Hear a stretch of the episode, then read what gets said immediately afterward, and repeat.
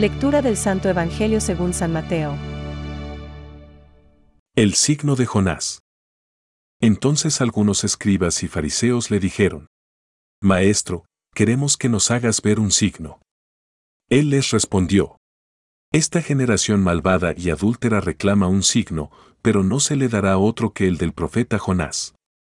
Porque así como Jonás estuvo tres días y tres noches en el vientre del pez, así estará el Hijo del Hombre en el seno de la tierra tres días y tres noches, el día del juicio. Los hombres de Nínive se levantarán contra esta generación y la condenarán, porque ellos se convirtieron por la predicación de Jonás, y aquí hay alguien que es más que Jonás.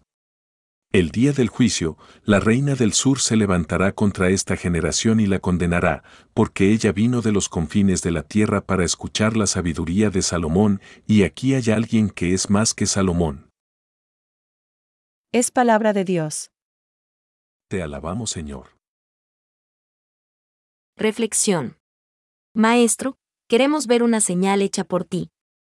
Hoy, Jesús es puesto a prueba por algunos escribas y fariseos que se sienten amenazados por la persona de Jesús, no por razones de fe, sino de poder. Con miedo a perder su poder, procuran desacreditar a Jesús, provocándolo.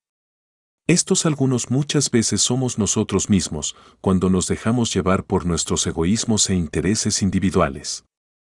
O también cuando miramos a la Iglesia como una realidad meramente humana y no como un proyecto del amor de Dios hacia cada uno de nosotros.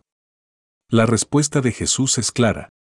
Ninguna señal le será dada, no por miedo, sino para enfatizar y recordar que las señales son la relación de comunicación y amor entre Dios y la humanidad. No se trata de una relación de intereses y poderes individuales. Jesús recuerda que hay muchas señales dadas por Dios y que no es provocándole o chantajeándole cómo se consigue llegar a Él. Jesús es la señal más grande. En este día la palabra es una invitación para que cada uno de nosotros comprenda, con humildad, que solo un corazón convertido, vuelto hacia Dios, puede acoger, interpretar y ver esta señal que es Jesús.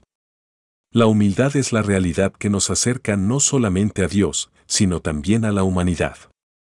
Por la humildad reconocemos nuestras limitaciones y virtudes, pero sobre todo vemos a los otros como hermanos y a Dios como Padre.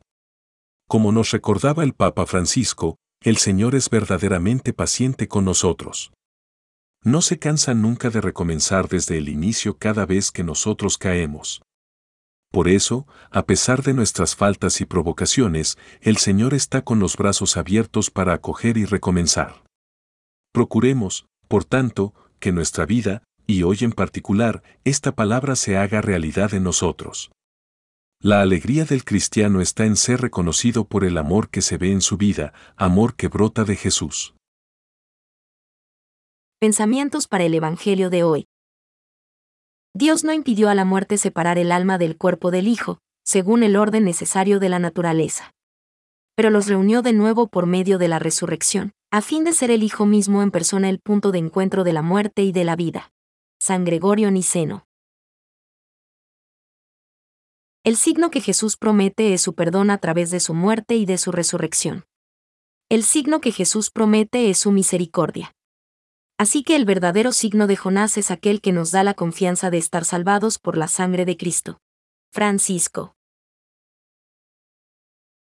El bautismo, cuyo signo original y pleno es la inmersión, significa eficazmente la bajada del cristiano al sepulcro muriendo al pecado con Cristo para una nueva vida.